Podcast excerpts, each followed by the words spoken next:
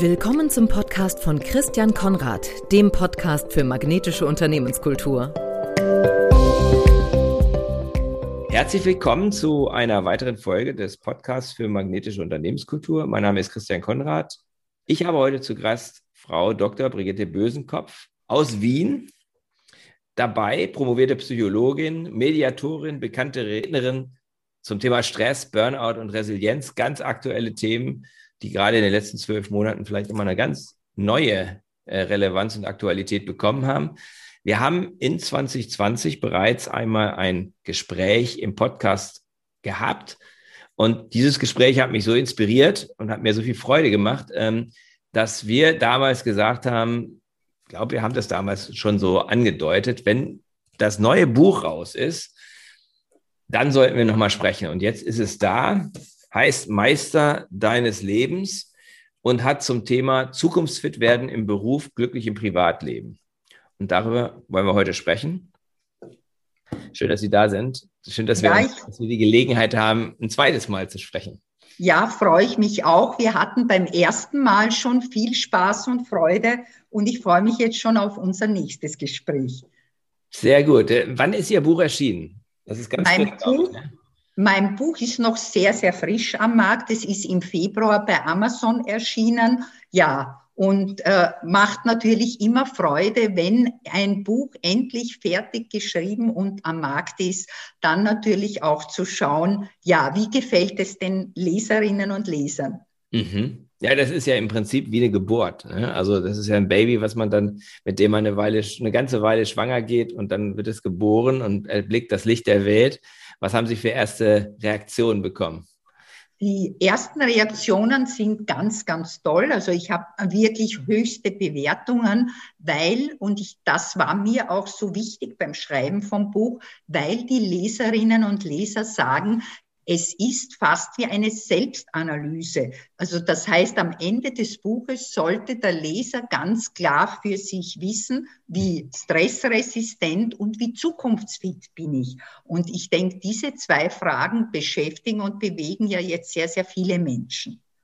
Das heißt, das, was Sie als Feedback bekommen, ist, das ist so praktisch und so anwendbar, dass ich, wenn ich das Buch lese und durcharbeite, dass ich dann eine, best eine höhere Klarheit darüber habe, ähm, wo vielleicht auch meine Schmerzpunkte sind, ähm, wo ich vielleicht nachjustieren möchte, äh, um halt ja zukunftsfit zu werden. Was war denn der Auslöser für Sie, genau dieses Buch zu schreiben? Also Sie hätten ja wahrscheinlich noch ganz andere Bücher schreiben können, aber Sie haben exakt das jetzt geschrieben? Ja, ich habe bewusst diesen Titel Meister deines Lebens ge deshalb gewählt, weil die Frage, wie meistere ich mein Leben erfolgreicher, wie meistere ich mein Leben glücklicher, diese Frage haben mir, würde ich jetzt mal sagen, mein ganzes Berufsleben lang die meisten Menschen gestellt. Mhm. Und das war dann für mich der Anlass zu sagen, wenn so viele Menschen auch verunsichert sind, mhm. wie sie wirklich erfolgreich ihr Leben meistern können, dann äh, ist es ja sinnvoll, ein Buch mit all den Erfahrungen, die ich da die letzten, man muss jetzt sagen, Jahrzehnte gemacht habe, zu schreiben. Mhm. Und äh, die ersten Reaktionen bestätigen mich, dass das spannend auch für den Leser ist. Und vielleicht auch eine Anmerkung. Ich wurde ja immer wieder gefragt, was brauche ich denn für Voraussetzungen, um zum Meister oder zur Meisterin meines Lebens zu werden? Und meine Antwort war immer eine sehr, sehr einfache und klare keine Voraussetzung. Sie mhm. brauchen weder ein Studium noch eine privilegierte finanzielle Situation oder ganz tolle Rahmenbedingungen, aber das, was sie wirklich brauchen, ist ähm, die Bereitschaft, lebenslang zu lernen, sich weiterzuentwickeln und natürlich in dem Zusammenhang achtsam mit sich und der Umwelt zu sein. Das finde ich eine schöne Kombination. Also Bereitschaft zu lebenslanges Lernen und achtsam zu sein. Mhm.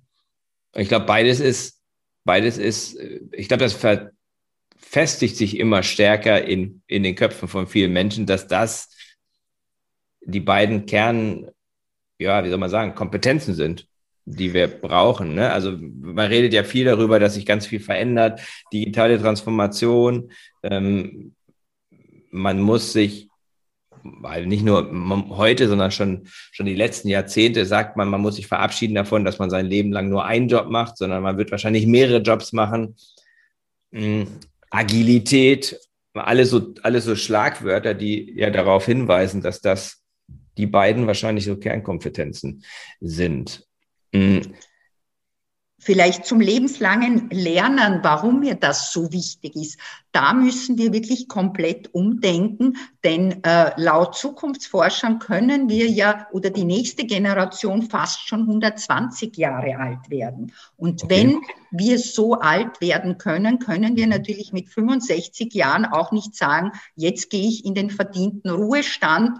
Das war sozusagen das Ende meiner geistigen Fitness. So wie Sie nämlich vorher gesagt haben, es wird wichtig werden, dann vielleicht eine neue Karriere zu starten oder mhm. sich Visionen zu erfüllen, die man schon immer machen wollte oder vielleicht ein Studium zu beginnen. Also lebenslanges Lernen, offen für neue Erfahrungen sein, wird das Allerwichtigste in Zukunft.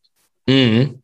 Ja, in dem, was mir in dem Kontext halt einfällt, ist, es gibt ja so ein paar Beispiele und für mich das aktuell, aktuell eigentlich beeindruckendste Beispiel ist der neue amerikanische Präsident, der ja nun seinen Lebensjob, auf den er 40 Jahre lang hingearbeitet hat, mit 68, 78 Jahren angetreten ist und der jetzt in seiner Regierungserklärung oder Pressekonferenz gesagt hat, er würde auch zur Wiederwahl zur Verfügung stehen in vier Jahren. Also das, das, das geht ja in die Richtung, die Sie gesagt mhm. haben. Der hat natürlich viel gemacht in seinem Leben. Ähm, und jetzt ist er auf der, jetzt ist er auf der Höhe seiner Karriere in einem Alter, wo die meisten Menschen, die jetzt 78 sind, sagen würden, da bin ich ja jetzt schon 15 Jahre im Ruhestand. Völlig richtig. Also der ist ein. Der startet erst richtig durch, ne? Ja, ja, ja, er ist ein wunderbares Beispiel, das Sie da genannt haben. Das ist mir halt so, das ist mir wirklich so aufgefallen, auch mit welchem, auch mit welchem, man muss, ist ja egal, man muss ja, da geht gar nicht um Politik, sondern es, mir geht es einfach darum, äh, die Haltung, die dahinter steht, die finde ich halt, ähm, ich finde es andererseits nicht gut, dass alle Politiker irgendwie so alt sind. Ne? Also es ist ja wieder, da sind sie ja in Österreich weit vorne. Sie haben ja einen ja. Kanzler, der, der nun, der nun, der nun weniger als halb so alt ist, ähm, wie der Herr Biden. Und das finde ich an sich die richtige Richtung. Ne? Dass wir, wir brauchen natürlich, wenn wir zukunftsfähig werden, brauchen wir auch mehr junge Leute, die ein anderes Denken haben. Ähm, das brauchen wir natürlich auch. Fit für die Zukunft sein heißt, so ist meine äh, Interpretation auch fit für die Zukunft in einer Welt, die sich durch die Covid-19-Krise verändert hat. Und wir wissen ja noch gar nicht genau, in welche Richtung die sich verändert. Wir haben Thesen, wir haben Überlegungen, wie könnte die, die Welt nach der Krise aussehen, in der wir noch mittendrin stecken.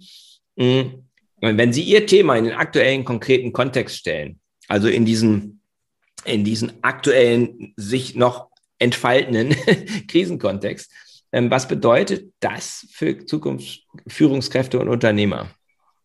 Für Führungskräfte bedeutet genau die Corona-Pandemie aber auch innezuhalten und zu überlegen, wie effizient war denn mein Krisenmanagement genau in diesem letzten Jahr. Also ich sehe das sehr, sehr wichtig für Unternehmer auch als Standortbestimmung. Äh, mhm. Äh, wo mhm. müssen wir etwas tun, um bei der nächsten Krise besser aufgestellt mhm. zu sein? Oder welche Eigenschaften muss ich mir als Führungskraft aneignen, um beim nächsten Mal vielleicht die Mitarbeiter besser motivieren zu können. Also mhm. es, es sollte die, diese Corona-Pandemie auch eine Art Lernphase für uns alle sein, denn äh, wir müssen davon ausgehen, es wird weitere Krisen geben, ob existenzielle, also finanzielle, gesundheitliche. Wir müssen lernen, mit Krisen auch in Zukunft gut umzugehen. Und da ist natürlich die Verantwortung der Führungskräfte eine enorme. Ich habe mhm. ja viele Gespräche mit Unternehmern geführt und äh, die haben natürlich die, die gut äh, dieses Jahr jetzt geschafft haben, die haben sehr stark äh, in die Vertrauensbildung investiert. Also mhm. gerade am mhm. Anfang mhm. der Krise haben sie versucht, den Mitarbeitern Vertrauen und Sicherheit zu vermitteln. Und mhm. haben, was ich ganz wichtig finde, auch gemeinsam immer wieder reflektiert mit den ganzen Mitarbeiterinnen und Mitarbeitern, was hast du gelernt oder wo kann ich dich unterstützen? Mhm. Also die Begleitung der Führungskräfte in der Krise ist ganz wichtig. Und mhm. jetzt wird der, der nächste wichtige Schritt kommen, nämlich dann, wenn wir alle äh, geimpft sind, der Schritt, dass die Führungskräfte aber all ihren Mitarbeitern wieder erklären müssen, ähm, die Welt, wie es vor Corona war, wird es auch in unserem Betrieb nicht mehr geben, weil ähm, Homeoffice bleibt mit Sicherheit als Arbeitsmodell in der Zukunft äh, und es wird äh, wichtig sein, für die Zeit danach möglicherweise auch neue ähm, Unternehmenskulturregeln miteinander zu gestalten. Mm, mm, mm.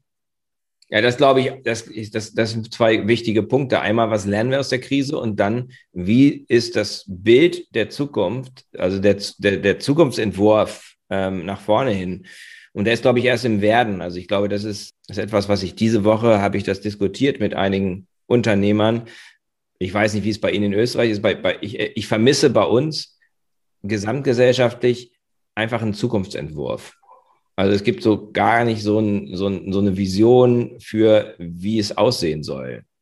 Und das ja. ist, und dieses Fehlen führt dazu, man braucht es, man, man darf, was ich damit meine, ist, man darf nicht darauf warten, dass die Krise zu Ende ist und dann den Zukunftsentwurf ent entwickeln, sondern man braucht den jetzt, damit die Leute auch die Kraft finden, die großen Herausforderungen auch durchzustehen. So, ne? Also die, der, der Unmut, der wächst, ist, was man nicht mehr genau weiß.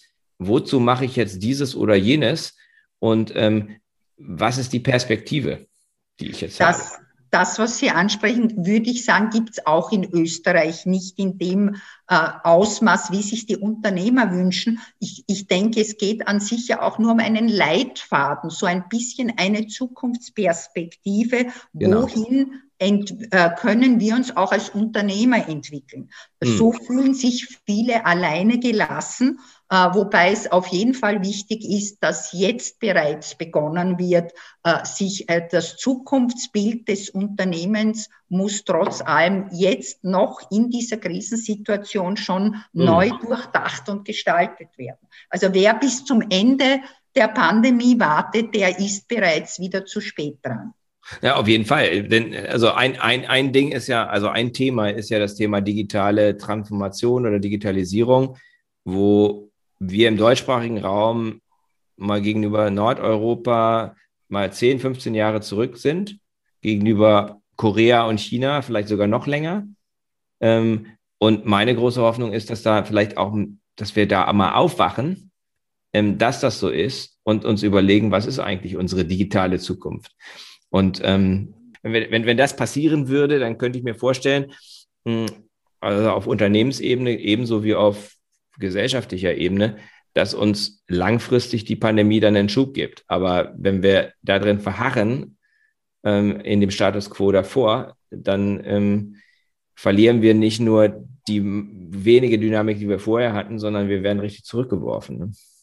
Also dieser digitale Transformationsprozess, den Sie ansprechen, der ist, da ist es ganz wichtig, dass in den Köpfen der Unternehmer sich hier auch sehr viel verändert, weil wir müssen sozusagen alte Denkmuster wirklich löschen und uns auf diese neue digitale Zukunft auch klassisch mhm. einstellen. Und äh, da brauchen Unternehmer, ich nenne das wirklich so auch ein dynamisches Mindset, äh, wo es nicht heißt, so wie es vorher war, machen wir nahtlos weiter und wir sind eher ein Kleinunternehmen, wir müssen da nicht so digital fit sein. Also wichtig ist es hier, müssen die Unternehmer ein kreatives, wirklich ähm, flexibles, neues Denken in ihr Gehirn etablieren. Und was ich in Österreich immer auch wieder merke, äh, alle digitalen Prozesse, die natürlich eine Kostenstelle verursachen, das wird eher, also nicht so gerne von den Unternehmern oft in Klein- oder Mittelbetrieben wahrgenommen. Da heißt es, dann hast du nicht einen Neffen, der sich da digital auskennt, der uns das oder das online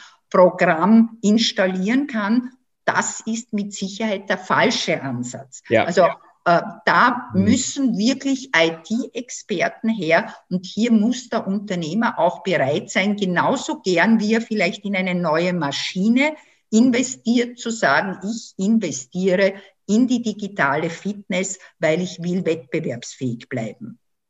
Ja, also ich glaube, das, ist, das, was Sie ansprechen, ist neues Denken muss. Ja? Wie, wie macht man das denn? Also Sie als Psychologin, also wie löscht man denn das Alte und ersetzt durch neues Denken? Also äh, das kam mir gerade so, wo Sie das ja. gesagt haben. Das ist, das ist das, nämlich genau der, das ist nämlich genau der, der, der, der Kasus Knaxus, glaube ich, ne? Das ist zum Beispiel ein wichtiger Punkt in meinem Buch, weil für mich natürlich die Persönlichkeit eines Menschen extrem wichtig ist. Und vielleicht bevor ich konkret die Frage beantworte, äh, ich habe ja viele Führungskräfte auch gefragt, was sind denn die Persönlichkeitseigenschaften, die Menschen in Zukunft entwickeln sollten, um fit zu sein. Mhm. Und für mich war spannend, das Ergebnis war eindeutig, Menschen müssen an ihrem kreativen Potenzial arbeiten. Und da bin ich jetzt genau bei diesem Punkt, den Sie ansprechen, äh, denn äh, das merke auch ich bei meinen Einzelcoachings mit Führungskräften mhm. oder auch äh, mit Mitarbeitern. Äh, es ist extrem äh, wichtig, dieses sozusagen seine, wie mache ich das? Ich muss praktisch beginnen, immer wieder meine Routinehandlungen zu hinterfragen. Also nachzudenken, ist das, so wie ich es bisher gemacht habe, wirklich der effizienteste Weg? Könnte ich es nicht anders machen? Das ist mal das erste Wichtige. Mhm. Dann ähm, gehört ja zum kreativen Potenzial auch die Bereitschaft, flexibel zu denken und zu agieren. Ähm, auch zu lernen, zu improvisieren in ungewöhnlichen Situationen. Mhm. Und für Unternehmer halte ich es ganz extrem wichtig, nicht nur fürs eigene Mindset, aber auch das kreative Potenzial der Mitarbeiter zu stärken mhm. und zu fördern. Also sie mit einzubeziehen mhm. in Veränderungsprozesse, zu sagen, welche guten Ideen hast du, wie wir diese, äh, dieses Problem gemeinsam lösen können. Also ich glaube, wenn man äh, sich verändern will und bereit für die Zukunft ist, dann ist das kreative Potenzial stärken das Allerwichtigste, weil Unternehmer werden nur mehr punkten können, wenn sie mit alternativen oder innovativen Ideen auf den Markt kommen. Mhm. Und mhm. wenn wir aber nicht kreativ sind und uns hier nicht fördern, dann werden wir zum Auslaufmodell, zum Geistigen. Das ist die Befürchtung. Ich glaube, der, der große Paradigmenwechsel für viele Firmen, auch für kleine Firmen, ist, zu, überhaupt den Gedanken zuzulassen, dass IT nicht mehr eine Supportfunktion ist, sondern dass es möglicherweise ein Bestandteil der Wertschöpfung ist. Nee, das, ist der, das, ist der große, das ist der große Wechsel im Denken. Mhm. Und ähm, da fehlt zum Teil die Fantasie, aber zum Teil fehlt einfach auch ja die Bereitschaft eben auch zu sagen, mein Geschäftsmodell, wie ich es bisher gehabt habe, ist nicht mehr das Geschäftsmodell der Zukunft. Also große Konzerne wie Airbus, die stellen in Frage, ob das Bauen von Flugzeugen eigentlich noch ihre wertschöpfende Tätigkeit ist. Und entwickeln sich dahin, dass sie vieles von ihrer Produktion auslagern werden, weil sie sagen, unsere Wertschöpfung liegt woanders. Ich die liegt denke, eher in, in datengetriebenen mhm. Geschäftsmodellen, sogar ja. bei den Flugzeugbauern. Ne? Ja, ja, das ist ja an sich der, der Vorteil von innovativ denkenden Unternehmern und natürlich auch gut aufgestellten Unternehmen sehr vieles in Frage zu stellen. Also mhm. nicht sich auf alten Lorbeeren auszuruhen oder alten Geschäftsmodellen, sondern äh, wirklich zu überlegen, wo entwickelt sich die Zukunft. Und da ist natürlich auch die Arbeit der Trendforscher eine wesentliche, die ja doch auch Richtungen aufzeigen, wie wird unsere Welt, unsere Arbeitswelt in äh, 40 oder 50 Jahren aussehen. Mhm. Absolut. Ich möchte nochmal den, das, den, den Themenfokus ein kleines bisschen wechseln. Wir sprachen, und dann kommen wir dann gleich nochmal wieder zum, zum Thema Zukunft. Wir sprachen im ersten Gespräch viel über Burnout und das werden wir, das möchte ich jetzt gar nicht so sehr vertiefen, aber möchte nochmal auf das Thema Persönlichkeit äh, hinweisen. Ähm, wie kann ich als Unternehmer, als Entscheider, wie kann ich meine Persönlichkeit fit für die Zukunft machen? Also Sie sagten Kreativität fördern, ja, okay, aber ich bin nun mal, wie ich bin. Ne? Und ich bin jetzt vielleicht irgendwie Anfang 50, Mitte 50, Anfang 60. Wie kann ich das denn machen? Jetzt haben Sie gerade diesen Satz äh, genannt, ich bin, wie ich bin. Und genau dort liegt das Kernproblem. Ich mhm. möchte es an einem Beispiel aus meiner Arbeit bringen. Äh, wenn ich äh, Persönlichkeitsschulungen mache, mhm. erlebe ich immer wieder, dass natürlich junge Leute kommen. Wenn ich aber dann ähm, äh, Unternehmer oder Führungskräfte frage, um die 50, möchtest du nicht auch wieder bei einer Persönlichkeitsschulung mitmachen? Dann sagen die äh, oft zu mir genau den Satz, in meinem Alter brauche ich das nicht mehr. Mhm. Äh, ich weiß doch eh schon alles, was soll denn da Neues kommen? Und genau mhm. hier liegt der große Fehler ähm, Unternehmer, die zukunftsfit sein wollen, müssen am, an der Persönlichkeit, ich würde jetzt mal sagen, bis zum letzten Atemzug arbeiten, mhm. weil sie haben einfach eine zu mhm. große Verantwortung mhm. ihren Mitarbeitern gegenüber. Das heißt, ähm, gerade jetzt auch durch Corona haben wir gesehen, hier sind viele Eigenschaften der Resilienz sehr wichtig. Mhm. Und mir, äh, wenn ich also äh, Führungskräfte unterstütze in der Persönlichkeitsschulung, dann schaue ich mir immer an, wo gibt es denn Defizite, die die Menschen selber nicht mehr wahrnehmen oder nicht wahrnehmen wollen. Also nur weil ich praktisch 20 Jahre als Führungskraft äh, erfolgreich war, heißt das noch lange nicht, dass ich nicht immer wieder in diese Selbstreflexion hinein muss denn Meister des Lebens zu werden heißt für mich mhm. schon lebenslang weiterbilden, immer wieder auch reflektieren, wo habe ich Verbesserungspotenzial. Also das Schlechteste ist zu sagen, meine Persönlichkeit ist schon fix, ich muss dran nichts mehr verändern. Und jetzt kommt als Psychologin von mir sozusagen die gute Nachricht. Ich habe auch schon 70, 75-jährige Menschen gecoacht, die sehr wohl gelernt haben, auch in diesem Alter wieder neue Persönlichkeitseigenschaften und Fähigkeiten zu entwickeln. Mhm. Also wir sind sozusagen dehnbar, formbar. Wir können bis ins hohe Alter dazu lernen. Und, und das heißt ja letztendlich Persönlichkeitsentwicklung. Ja, das, das, ja, das sagen ja auch neuere Erkenntnisse aus, den, aus der Neurowissenschaft, dass halt die Neuroplastizität ähm, durchaus bis ins hohe Alter da ist. Also da hat man, glaube ich, einige Glaubenssätze aus der Vergangenheit über Bord geworfen und festgestellt, dass ganz vieles trainierbar ist und ganz vieles ähm, machbar ist, was jetzt das Lernen angeht und was das Verändern angeht, was die Veränderungsfähigkeit angeht. Ähm, ja, absolut. Und das ist faszinierend. Nicht? Also das ist faszinierend, dass eben auch, ähm, dass wir bis ins hohe Alter ähm, auch neue Sachen lernen können, dass wir uns auch verändern können. Aber da müssen Glaubenssätze in Frage gestellt werden. Ne? Einen alten Baum pflanzt du nicht um und was auch immer. Ja, ja, ja. Ist, ne? ähm, ist möglicherweise nicht so. Also äh, manchmal braucht es dann wirklich auch ein Persönlichkeitscoaching. Also, mm. Ja, das kann, mir, das kann, ich mir, denken. Das, ich glaube, jeder von uns braucht das. Also ob man, die Frage, ob man einen Coach braucht, ist ja ähm, auch eine interessante Frage. Ähm, denn die Rückfrage könnte ja sagen, welchen Spitzensportler kennst du, der keinen Coach hat? Völlig richtig. Und da gibt es keinen, nicht? Also es gibt mhm. keinen, der wirklich Höchstleistung bringt. Es ist immer die Frage, was man will. Will ich jetzt, mhm. will ich jetzt mit meinem, bin ich mit meinem, mit meinem, mit, mit meinem Mittelmaß ganz happy?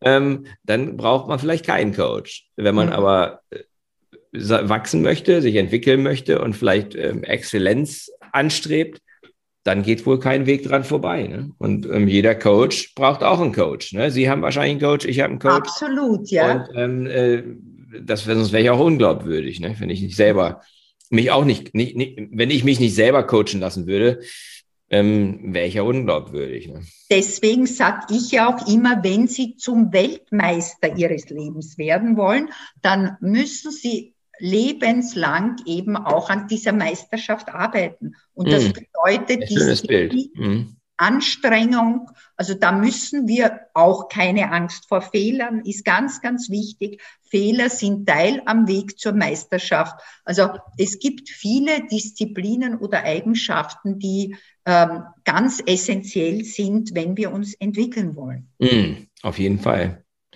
Ähm, Sie sprechen ja viel über Resilienz. Sie nennen, nennen auch, ich glaube, Sie bezeichnen das als das Geheimnis resilienter Persönlichkeiten. Und das hat mich neugierig gemacht. Ähm, was ist dieses Geheimnis resilienter Persönlichkeiten? Also so Menschen, die wie so ein Fels in der Brandung stehen. Und die haben sich ja unter Beweis gestellt.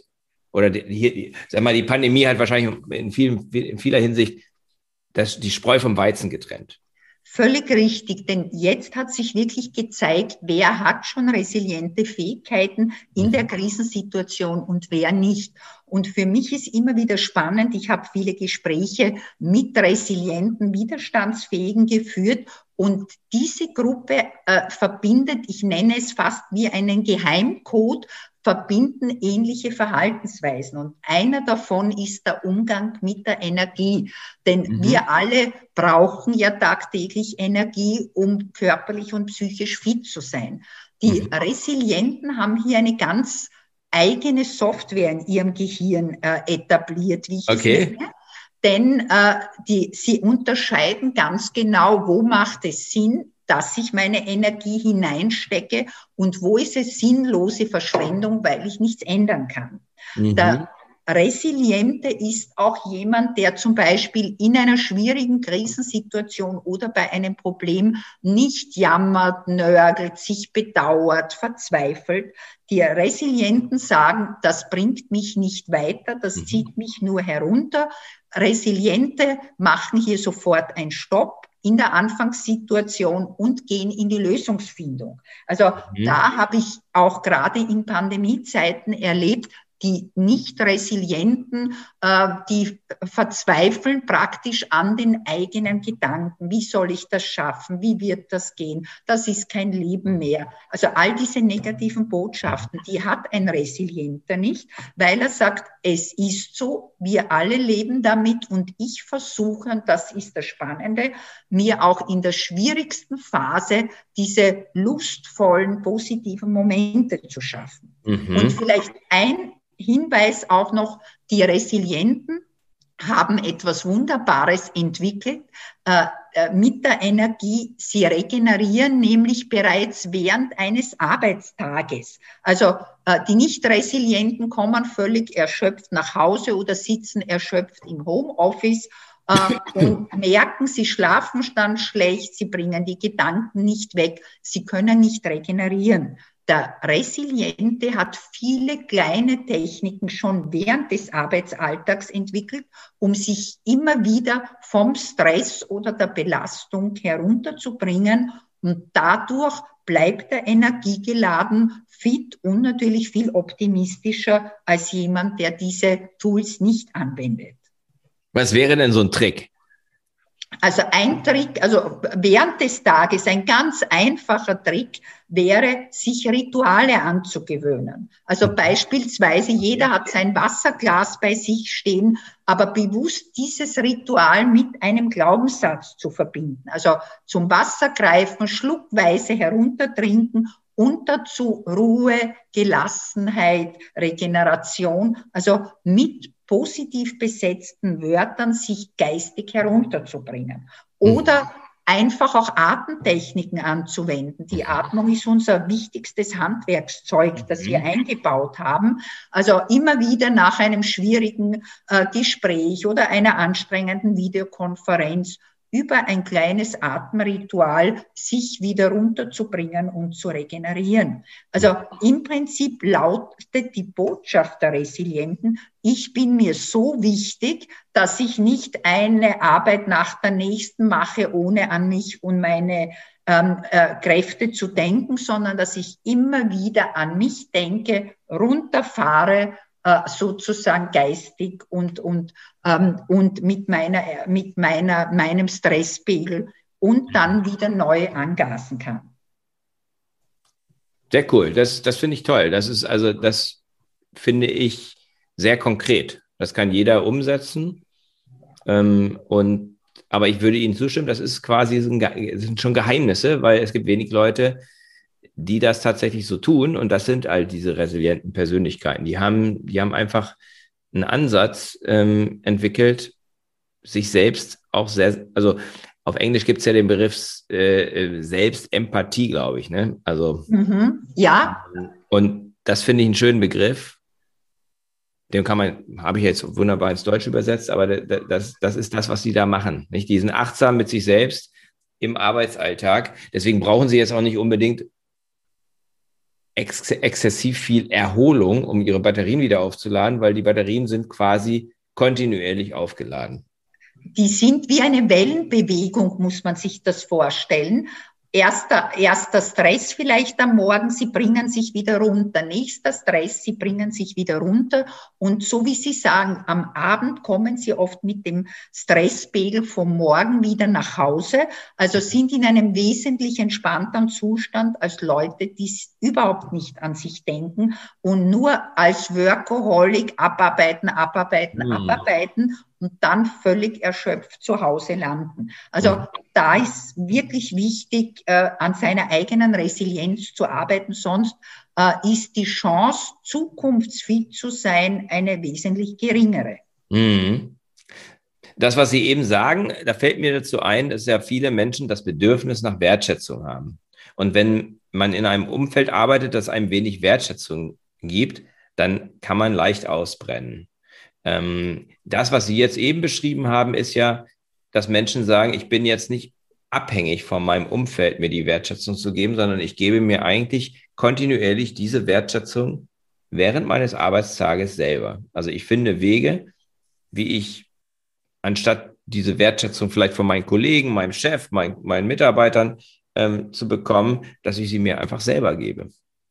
Ja, das wäre der an sich gut gesündere Ansatz, weil man dann nicht in solchen Abhängigkeiten äh, in ja. der Partnerschaft oder vom eigenen Chef ist, sondern das bin ich bei diesem zweiten Begriff, den ich am Anfang genannt habe, dieser Achtsamkeit mit sich selbst.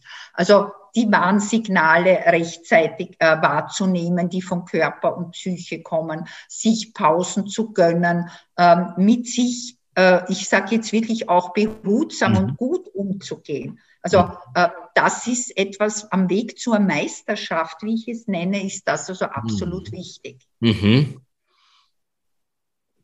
Ja, ich glaube, das ist etwas, was, was ähm, wahrscheinlich für jeden Unternehmer, für jede Führungskraft wichtig ist, einfach dann auch mal einen Schritt zurückzutreten, in den Spiegel zu treten und zu sagen, okay, wie, was tue ich eigentlich für mich selber? Selbstfürsorge zu betreiben. Die Frage ist dann, wenn ich das tue, was kann ich denn tun, damit meine Mitarbeiter resilienter werden? Also wenn ich jetzt sage, ich habe ein Team oder ich habe eine Organisation, ähm, mir gelingt es ganz gut, meine Resilienz äh, auf einem hohen Niveau zu halten. Vielen meiner Mitarbeitern gelingt das nicht. Die fühlen sich unter Druck, die fühlen sich, ähm, fühlen sich überfordert. Was kann ich tun aus Ihrer Erfahrung nach, ähm, gerade jetzt in dieser herausfordernden Zeit, wo vielleicht Menschen monatelang im Homeoffice sind? Also ich hatte jetzt gerade ein Coaching mit einer Führungskraft, die hat gesagt, wir haben uns eigentlich so richtig als gesamtes Team das letzte Mal bei der Weihnachtsfeier 2019 gesehen. Ne? Also das, so. das ist natürlich schon sehr lange und, Ja. Und, ja, da gab es schon Begegnungen dazwischen, aber eben sehr, sehr wenige. Und der, das, das zehrt. Ne? Was kann mhm. ich dann als, was kann ich dann als, als Arbeitgeber tun, um da meine Mitarbeiter zu unterstützen, dass sie resilienter werden? Also die gute Nachricht ist ja, Resilienz ist erlernbar. Das würde natürlich jetzt heißen, es gibt ja sehr, sehr viele Schulungsprogramme. Also wenn mhm. ich jetzt herausfiltere als Unternehmer, dass ja. die Mitarbeiter hier kaum resiliente Verhaltensweisen haben, dann wären hier natürlich auch einmal Trainings, Schulungen mhm. mit den Mitarbeitern ein ja. wichtiger Punkt aber äh, auch ein, ein Schritt, den die Führungskraft in der Zwischenzeit selber machen kann, ist auch die Anteilnahme, gerade jetzt sind die meisten Mitarbeiter im Homeoffice, man sieht sie selten. Also ja. die Anteilnahme auch als Führungskraft habe ich erlebt, wie wichtig das jetzt auch im Sinne Resilient ist, äh, Resilienz ist, zu hinterfragen. wie geht es dir zu Hause mit den familiären und mhm. beruflichen mhm. Belastungen? Wo mhm. brauchst du Unterstützung, die wir dir als Unternehmen geben können? Oder welche Tools hast du gemerkt, solltest du dir aneignen, mhm. damit das Ganze reibungsloser abläuft? Mhm. Also hier ist jetzt wäre eine wichtige Zeit der Führungskräfte auch zu sammeln, weil Resilienz ist ja doch ein weites Feld. Es beginnt mit Einstellungsveränderungen und Techniken. Und hier einfach einmal zu schauen, was fehlt den Leuten, was brauchen die für Handwerkszeug mhm. äh, und dann dementsprechend auch durch durch Resilienztrainer oder durch Coachings die Leute in dieser Richtung auch zu schulen. Also ich, ich denke, ähm, das ist genauso wichtig, wie das die Führungskraft resilient. Mhm. Genauso wichtig ist, dass es die Mitarbeiter werden. Und vielleicht auch noch ein wichtiger Punkt, ähm, normalerweise, wenn es Probleme in einem Unternehmen gibt, gerade in kleinen oder mittleren Betrieben, kommen die Leute oft eher jammern zum Chef und sagen, das funktioniert wieder nicht, das ist kaputt gegangen, die Maschine läuft nicht. Hier wäre der erste resiliente Schritt, ähm, dass der Chef dann sagt, bitte wer immer mit einem Problem zu mir kommt, dann möchte ich, dass ihr bereits drei Lösungsvorschläge mitbringt. Also sozusagen, dass man irgendwie auch die Jam Kultur des Jammerns im Unternehmen stoppt und sagt, ja. bitte, mhm. mir geht's ich will gar nicht wissen, warum was alles nicht funktioniert, aber ich will wissen, welche Idee, welchen Beitrag hast du, wie kann es wieder funktionieren. Mhm. Also wenn es gelingt, diese Kultur zu etablieren, der, der, Lösungsorientierung, dann ist eigentlich der erste Schritt in Richtung resilientes okay. Unternehmens schon gemacht.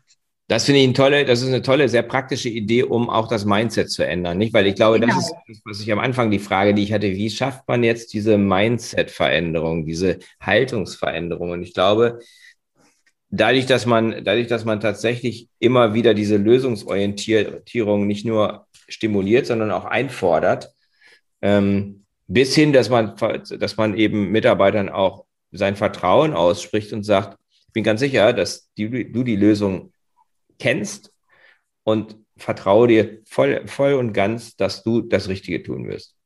So, das hätte, ist, hm. nicht, das, das, das, das führt weg aus diesem, ach, alles so schrecklich, hin zu, ja. Okay. Ich habe auch noch für jeden individuell hätte ich noch eine Technik, die nennt sich Dreischritt Selbstkontrolle. Mhm. Äh, das würde beginnen, erster Schritt, ich ertappe mich, ich fange schon wieder zum Jammern und Bedauern und Nörgeln an. Mhm. Zweiter Schritt, ich habe ein persönliches Codewort mit mir ausgemacht, aus, Schluss, Ende, Stopp. Also ich mhm. stoppe mhm. diese negativen mhm. Gedanken. Dritter Schritt, die Wahrnehmungslenkung. Ich lenke sie in, in die positive Richtung. Was mache ich mit dem Problem? Wie löse ich es? Also wir können uns schon selbst trainieren. Menschen, die bereit sind, und resilienter werden wollen, haben mit dieser Methode schon mal den ersten Ansatz, weil sie ja dann achtsam mit sich sein müssen und sofort erkennen, aha, ich komme schon wieder ins negative Schema, wo mhm. ich mir nicht gut tue, stopp und stopp. ich gehe in die neue Richtung. Mhm. Sehr gut, das finde ich toll. Drei Schritte Selbstkontrolle. Erstens, achtsam sein, wann fange ich wieder an ja, zu Zweitens, ja. für sich selber ein Codewort sagen, und Stopp, Wahrnehmung. Also diesen, diesen, diesen, diese, diese, diese Gedankenspirale unterbrechen und dann umlenken und zu so sagen, was kann ich denn jetzt konkret tun, um das Problem zu lösen? Mhm. Mhm. Sehr gut. Und das, da möchte ich gerne anschließen, weil da, das, wenn ich das jetzt für mich alleine mache, ist das das eine. Wenn ich das eben in einem Unternehmen mache, in einer Organisation mache, ist das dann das nächste Level, nicht, dass ich halt sage, okay, das machen nicht nur, das mache ich nicht nur alleine oder das machen nicht nur Einzelne, sondern das wollen wir zu unserem gemeinsamen Verhalten machen. Und dann sind wir beim Thema Unternehmenskultur. Sie sprechen von einer gesunden Unternehmenskultur. Könnten Sie so eine gesunde Unternehmenskultur mal idealtypisch beschreiben? Also, die muss es gar nicht so geben, aber wenn sozusagen die perfekte, gesunde Unternehmenskultur gäbe, was würde die auszeichnen? Also wir sind gleich beim allerwichtigsten Wort, nämlich dem Wort gesund. Für mich ist eine Unternehmenskultur dann gesund, wenn im wahrsten Sinn auf die Gesundheit aller beteiligten Menschen geachtet wird. Mhm. Äh, das würde jetzt heißen, ähm, also nicht nur die Führungskräfte, jeder, der im Unternehmen arbeitet, ähm, da wird drauf geschaut, dass die Menschen mit ihrer Arbeit körperlich und psychisch gesund bleiben. Mhm. Ich bin ja unter anderem auch betriebliche Gesundheitsmanagerin und habe mich ja schon sehr, sehr viele Jahre auch mit, der, mit den Evaluierungen psychischer Belastung am Arbeitsplatz beschäftigt, mhm. noch lange bevor es sozusagen verpflichtend für die Unternehmer war. Und das ist für mich das Allerwichtigste, weil ich immer wieder gemerkt habe, wenn die Menschen nur gestresst, fertig, erschöpft, frustriert sind, dann kann die Kultur, die Werte noch so schön im Unternehmen definiert sein, sie werden nicht mehr gelebt werden. Also das heißt, ich muss als Unternehmer darauf schauen, dass meine Mitarbeiter auch trotz Stress gesund bleiben, denn nur dann können wir die Werte, die wir uns gemeinsam ausgemacht haben, auch leben. Das Thema Gesundheit ist mir extrem wichtig. Und das Zweite, dass die definierten Werte, die aber und Leitbilder auch mhm. gelebt werden mhm. und immer wieder neu überprüft werden. Ich habe jetzt erst vor kurzem ein Gespräch mit einem sehr traditionellen äh, Unternehmer geführt, der ganz stolz gesagt hat, also unsere Unternehmenswerte, die sind noch genauso wie vor 15, 20 Jahren. Das okay. finde ich jetzt absolut nicht so lobenswert, denn wir Menschen entwickeln uns, Unternehmen entwickeln sich und die Welt verändert sich. Absolut. Ja. Deswegen ganz wichtig, ich muss Kultur, Unternehmenskulturen und Regeln immer wieder anpassen. Mhm. Wichtig wäre jetzt für die Unternehmer, äh, ge gerade durch die Corona-Pandemie und ja. danach wieder zu überprüfen, die Regeln, die wir uns ausgemacht haben, passen die überhaupt jetzt noch für die neue veränderte Entwicklung in unserem Unternehmen? Müssen wir vielleicht adaptieren oder verändern? Mhm. Und äh, vielleicht da etwas, äh, gerade weil ja oft ein Teil der gesamten äh, Belegschaft im letzten Jahr im Homeoffice gelandet ist. Genau da wäre auch schon wichtig gewesen, als Unternehmer zu sagen, welche neuen Regeln definieren wir denn jetzt für genau diese Situation, dass wir nicht mehr live miteinander reden können, sondern uns mehrheitlich nur mehr über den Computer wahrnehmen können.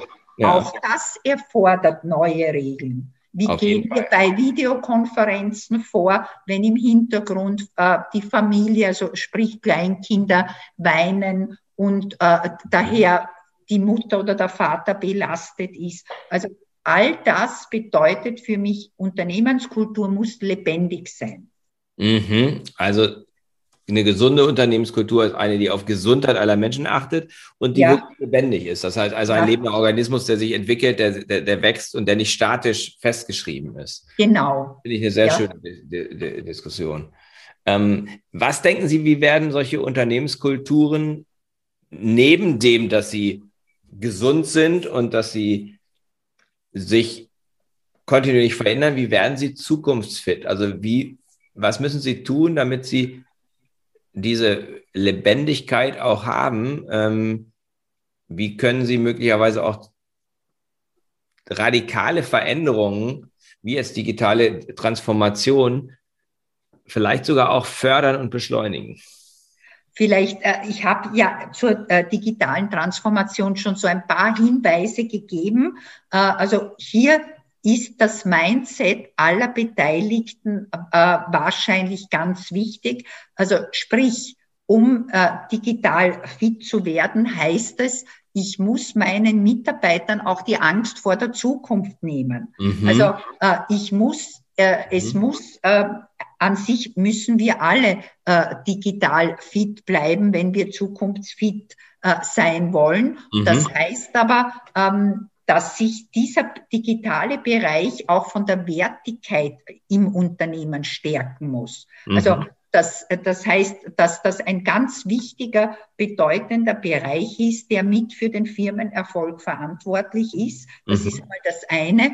Und das zweite, äh, was natürlich sehr wichtig wäre, dass die Leute auch Spaß und Freude dran empfinden, wenn sie, ähm, ich sage jetzt, ähm, also mit neuen Technologien konfrontiert werden. Mhm. Ob das jetzt ähm, am Computer ist oder mit anderen Systemen, äh, wichtig ist es, das ist ja eigentlich das digitale Mindset. Äh, äh, Entschuldigung, nicht das digitale, das wäre das dynamische Mindset. Mhm. Ich habe keine Angst vor der Zukunft. Ich bin bereit, Neues zu lernen. Äh, ich finde mhm. es spannend, dass sich unsere Welt rascher und schneller entwickelt mhm. wird. Äh, also all das bedeutet ja auch neues Denken und wir können ja nicht mehr nur linear denken, sondern es läuft ja alles so exponentiell, also in riesigen, gewaltigen, kann man sagen, Schüben. Also unser Gehirn muss einfach neu aufladen, äh, sonst werden wir mit den alten Botschaften einfach überbleiben. Ich glaube, das ist wirklich die Herausforderung, dieses Neuaufladen. Ne? Also dieses, mhm. dieses wirklich, ähm, was Sie vorhin auch sagten, im Grunde müssen wir zum Teil das alte Programm löschen und ein neues aufspielen. Ich glaube, da liegt die, liegt die größte Herausforderung, ähm, das auch tatsächlich in die Umsetzung zu bringen. Hm, was wären Ihre drei Top-Tipps für kleine oder mittlere Unternehmer? Also man kann ja, es gibt große Konzerne, ähm, die beschäftigen sich zum Teil sehr intensiv mit diesen Themen, kleine, mittlere Unternehmen häufig nicht so sehr. Was, was wären Ihre drei Top-Tipps für solche Unternehmer, die wirklich Meister ihres Lebens werden wollen? Also für die Unternehmer selber, wär, äh, ich, ich wiederhole mich zwar ein bisschen, aber das wären meine wichtigsten Tipps, äh, ein resilientes Mindset äh, zu entwickeln, um Meister seines Lebens zu mhm. sein mhm. Digitale Kompetenzen natürlich auch im Unternehmen zu stärken. Mhm. Und äh, was mir aber ganz wichtig ist, ähm, für, für die Person selber, aber auch für all die Mitarbeiter ist äh, den Spaß und die gute Stimmung bei all den Schwierigkeiten, mit denen wir auch weiterhin konfrontiert sein werden, nicht zu verlieren. Also ähm, die gute Stimmung ähm, löst ja enormes aus. Auch bei Mitarbeitern vom Chef hat man mittlerweile ja festgestellt, ja. Äh, dass sogar die Produktivität der Mitarbeiter durch die gute Stimmung des Chefs gefördert wird. Also ich bin mhm. ein Verfechter davon und äh, man kann nur Meister seines Lebens werden, wenn man die Dinge, die man tut, auch gern tut. Also Spaß, Freude, auch äh, miteinander feiern, wenn es wieder machbar ist im Unternehmen. Mhm. Diese, diese Bereiche, die dürfen nicht vernachlässigt werden. Mhm. Und ich denke, gerade für einen Unternehmer, wenn man sagt, was gibt man dem mit, das wird jeder Unternehmer ja selber spüren. Wir leben ja alle von dieser enormen, ich sage jetzt, ähm, gemeinschaftlichen Verbundenheit und Energie. Also mhm. das hochzuhalten, ob das jetzt in der Familie, in den einzelnen Teams, im Unternehmen ist. Also das gibt ja diesen, oder in unserer Gesellschaft, das ist ja eigentlich der wichtige Mehrwert. Also wenn ich über Achtsamkeit spreche, dann achtsam zu sich selbst als Unternehmer sein, aber natürlich achtsam mit all den Menschen, damit diese gemeinschaftliche Verbundenheit gestärkt wird. Das finde ich, finde ich ein tolles Schlusswort eigentlich. Ähm, da knüpfen Sie auch an an das erste Gespräch, was wir geführt haben, weil da haben wir sehr viel über lustvolles Arbeiten und ja. Freude gesprochen. Ja.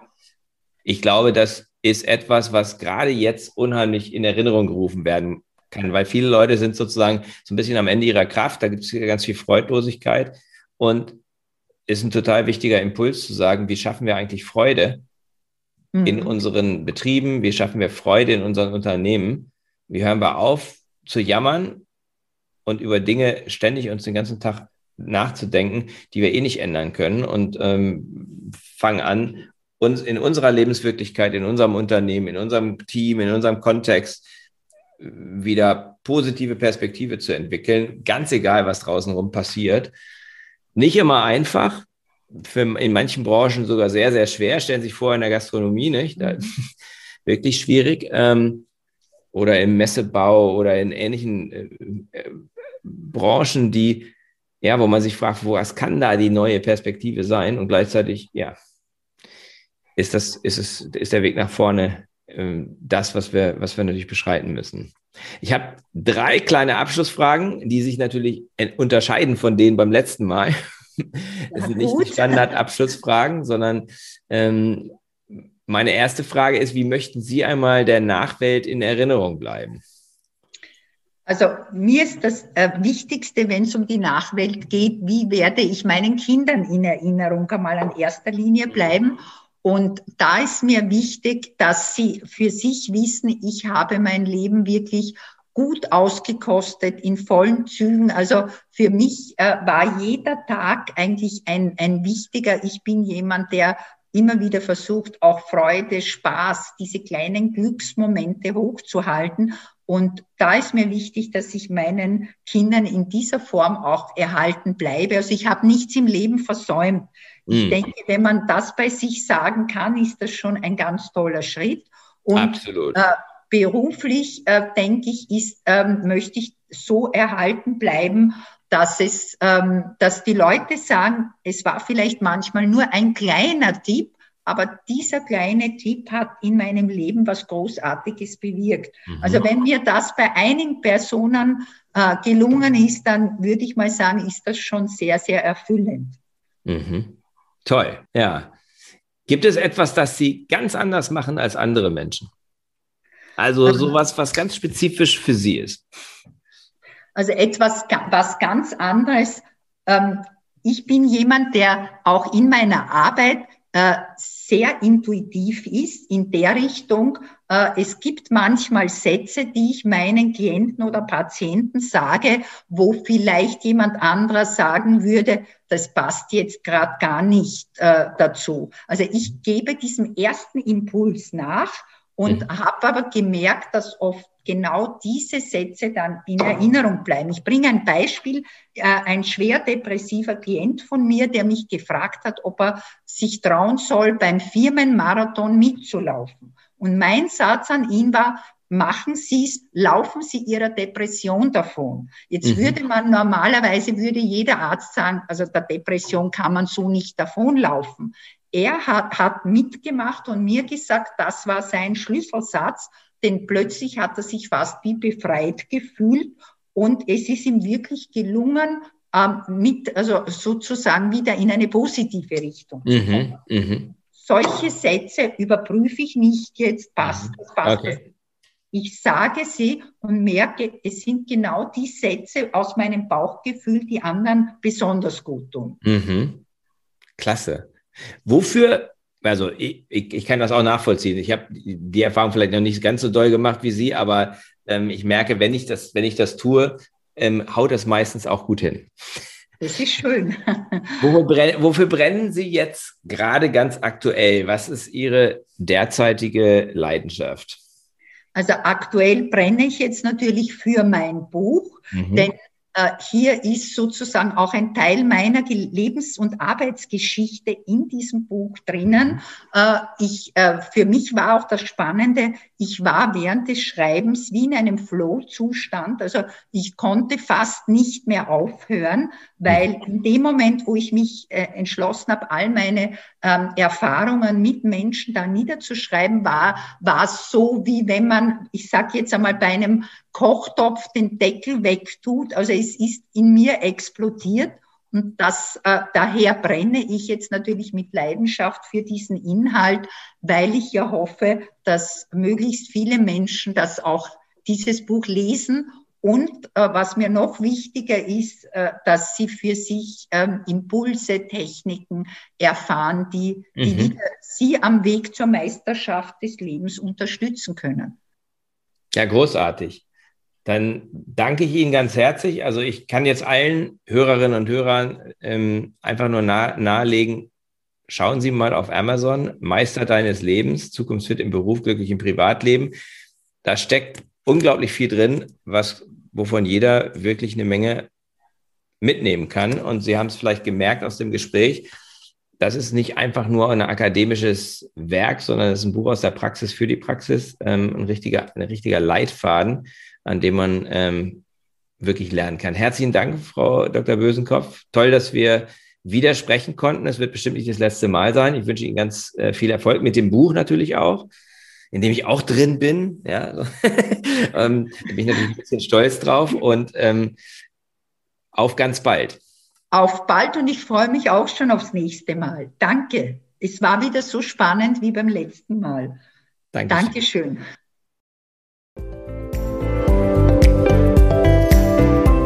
Das war der Podcast von Christian Konrad, der Podcast für magnetische Unternehmenskultur. Mit Impulsen, wie Unternehmen die passenden Mitarbeiter und die idealen Kunden anziehen. Dazu inspirierende Interviews mit Unternehmern, Entscheidern und Mitarbeitern. Jeden Montag und Donnerstag auf Spotify, iTunes und dem Kanal Ihrer Wahl. Bitte empfehlen Sie den Podcast weiter und unterstützen Sie Christian Konrads Arbeit durch eine Bewertung auf iTunes.